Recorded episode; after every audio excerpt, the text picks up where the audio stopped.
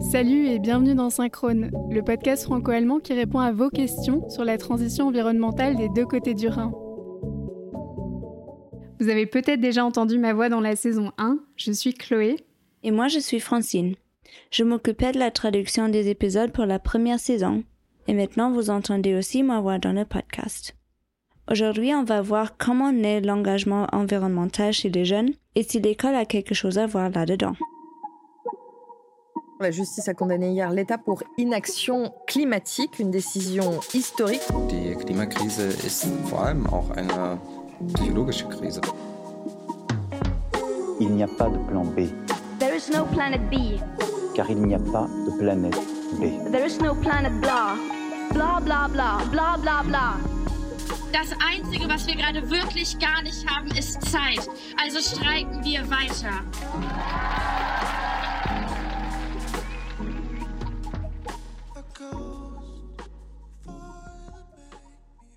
Cet épisode a été imaginé en binôme franco-allemand par Mylène Peter, qui écrivait des articles de blog pour Synchrone pendant la saison 1, et Denis Sasse, qui nous a rejoint en fin d'année 2022. Ce que nous a raconté Mylène, c'est qu'en s'inscrivant à une formation de théâtre à plus de 30 ans, elle a été frappée par l'engagement des étudiants et des étudiantes qui avaient la vingtaine. Et elle s'est demandé si c'était une question de génération, d'où vient cette mobilisation et quel rôle a joué l'enseignement. C'est vrai que quand on parle d'environnement, on met souvent en avant le rôle de la jeunesse. Et c'est pas pour rien. En Europe, le mouvement Fridays for Future a pris beaucoup d'ampleur, avec notamment les grèves des écoliers pour le climat. Sauf que ces jeunes sont parfois critiques de leur éducation. La très médiatique Greta Thunberg elle-même n'est pas tendre avec l'école. Pourquoi devrais-je étudier pour un avenir qui n'existera bientôt plus, alors que personne ne fait rien pour le sauver? Et à quoi sert-il d'apprendre des faits quand les faits les plus importants ne signifient manifestement rien pour notre société? Voilà, ça, c'est ce que dit Greta. Moi, personnellement, je trouve que l'activiste se fait porte-parole de tout un pan de génération qui est inquiète pour son avenir, qui est scandalisé par l'immobilisme de notre société sur les questions du climat, de l'environnement. En fait, quand on y pense, le fait de faire grève d'école était particulièrement symbolique pour Greta et pour tous les jeunes qui ont suivi le mouvement.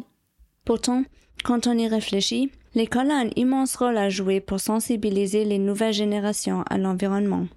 C'est ce qu'on va voir ensemble dans l'épisode d'aujourd'hui. Ouais, j'ai vraiment hâte.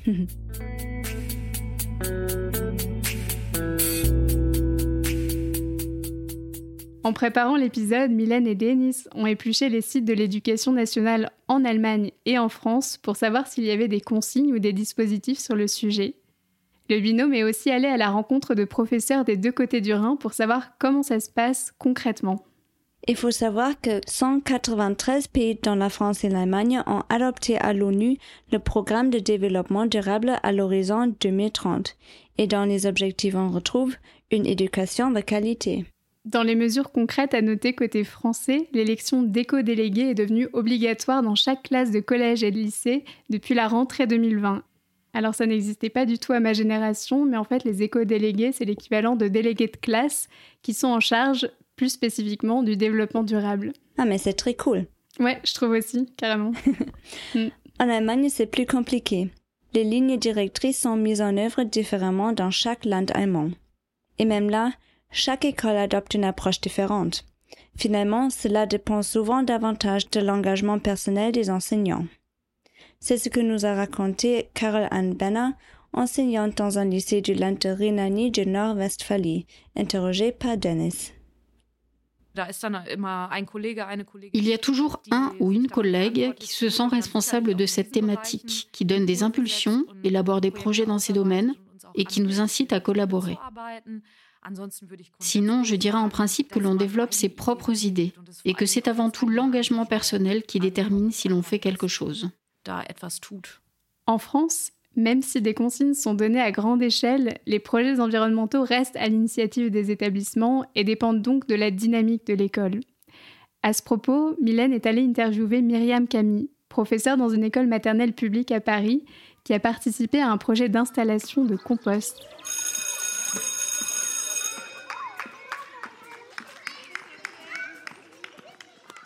J'ai travaillé avec un projet qui s'appelle Éco-École et en fait qui accompagne les enseignants ou les écoles qui le souhaitent euh, pour mener des, projets en fait en faveur de, bah, de l'éco-citoyenneté.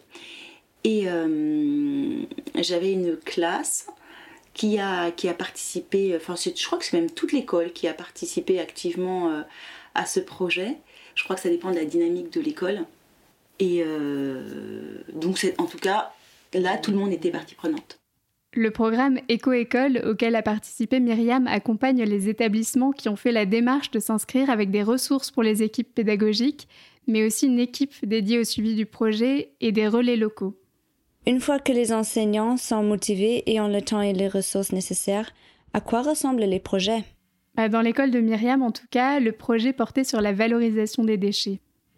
Euh, nous avons eu la chance d'avoir l'intervention d'un maître composteur Mm. qui est venu euh, dans la cour de l'école euh, expliquer aux enfants ce qu'il allait installer. Donc il a expliqué qu'il allait installer un composteur, expliquer à quoi ça servait et à quoi ça allait ressembler.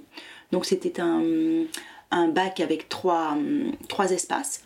Il expliquait qu'il fallait que les enfants euh, participent activement à, au tri au, nourrissage en fait de, cette, de, cette boîte à compost en apportant euh, des déchets, des, déchets euh, végétaux, des déchets alimentaires euh, pour mettre dans les bacs.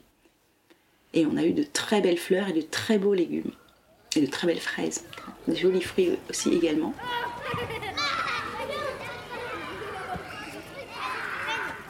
Que je trouve cool avec le programme Éco-École, c'est qu'il existe des ressources pour les élèves dès la maternelle. Mais c'est très tôt quand même. Ouais, c'est vrai, ça peut paraître tôt parce que les élèves sont âgés de 3 à 6 ans seulement. Mais pour Myriam, il y a déjà un grand intérêt pédagogique. Alors je crois qu'il y a deux choses. Il y a une compréhension mhm. et surtout ce qui me paraît essentiel, c'est qu'ils seront prescripteurs. C'est-à-dire qu'après, à la maison, lorsque les parents euh, font des choses qui leur semblent ne pas correspondre à ce qu'on avait appris, eh ben, ils peuvent le redire. Ils l'ont appris en étant petits, ils peuvent le continuer à la maison ou l'améliorer à la maison, et on peut espérer, imaginer que plus tard ils le feront quand ils auront grandi également. Plus on commence tôt, mieux c'est? Finalement, impliquer les enfants dès le plus jeune âge permet de créer de petits éco-citoyens. Oh, c'est mignon. c'est exactement ce qui se passe en Allemagne dans l'école de Anne avec des lycéens cette fois. Cette professeure de politique et de mathématiques parle d'environnement à ses élèves dans ses cours. Mais dans son gymnasium, il y a aussi des actions plus concrètes. Ganz konkret bei uns an der Schule haben wir zum Beispiel auch aus dem Unterricht entstanden. Äh, Concrètement, à l'école, nous avons par exemple le projet de trier les déchets qui est né à l'occasion d'un cours. Nous avons donc installé deux poubelles dans toutes les salles de classe qui sont étiquetées, l'une avec les déchets papier, l'autre avec les autres déchets. Je crois que c'est une classe de sixième ou de cinquième qui est à l'origine de ce projet. Il y a aussi d'autres aspects comme la gestion de l'énergie. Dans chaque classe, des élèves sont chargés, en général par deux, de veiller à ce que la lumière ne soit allumée que lorsqu'elle doit vraiment l'être. Ensuite, il y a des projets de collègues. Je pense par exemple à un projet autour de la mode durable. Nous avons également des journées santé à l'école où il est question d'alimentation saine. Si je considère maintenant mon travail en tant que membre du Conseil des élèves, je dirais que nous prenons en compte cette idée de durabilité dans tous les projets que nous mettons en place. L'autre jour, par exemple, nous avons installé un distributeur automatique de confiserie, ce qui nous a amené à nous demander, est-ce que c'est vraiment une bonne chose de produire autant de déchets dans notre école? C'est vraiment super, je trouve, de voir qu'il y a des enseignants motivés. Ouais, carrément, je trouve aussi. Le seul bémol que je pourrais mettre peut-être, c'est le fait que toutes les écoles ne sont pas logées à la même enseigne. Il n'y a pas le même niveau d'engagement dans toutes les écoles de France, d'Allemagne. Mais par contre, ce que j'ai trouvé hyper hyper intéressant, c'est le fait que Myriam, comme Carole Anne, se soient montrées très enthousiastes dans leur interview. Je me dis que non seulement les choses avancent au niveau des structures scolaires, mais en plus le corps enseignant s'investit énormément. Ça me donne de l'espoir et je me dis qu'on est sur la bonne voie. Oui, c'est vrai. Et on voit que beaucoup reposent sur la motivation des enseignants ou de la direction. Mais c'est intéressant de voir qu'il y a eu de gros progrès dans le sens où l'environnement prend bien plus de place à l'école aujourd'hui qu'il y a 20 ans. Exactement. Et sinon, vous, dites-nous, est-ce que vous avez été sensibilisé à l'école sur ces questions? Racontez-nous tout ça sur Instagram, c'est synchrone.studio. C'est déjà la fin de cet épisode de Synchrone. Merci beaucoup d'avoir été avec nous. S'il vous a plu, pensez à nous mettre 5 étoiles sur votre plateforme d'écoute préférée, ça nous aide vraiment beaucoup. Vous pouvez aussi nous faire vos retours sur Instagram, synchrone.studio. On est toujours ravis d'échanger avec vous. On a aussi une newsletter mensuelle qui est très cool. Vous pouvez vous abonner, suivre nos aventures et retrouver chaque mois l'actu franco-allemande à ne pas manquer. Le lien est dans notre bio Instagram. On tient en tout cas particulièrement à remercier le Fonds citoyen franco-allemand pour son soutien financier, Caroline Pabeuf pour le montage-mixage de cet épisode, le groupe Heil de Berlin pour la musique du jingle, Louisa Schwartz, aka euh, Ectomorph sur Instagram pour le dessin de la cover de l'épisode, et bien sûr toute l'équipe de production de Synchrone. Et surtout ne l'oubliez pas, cet épisode est aussi disponible en allemand. Bis bald!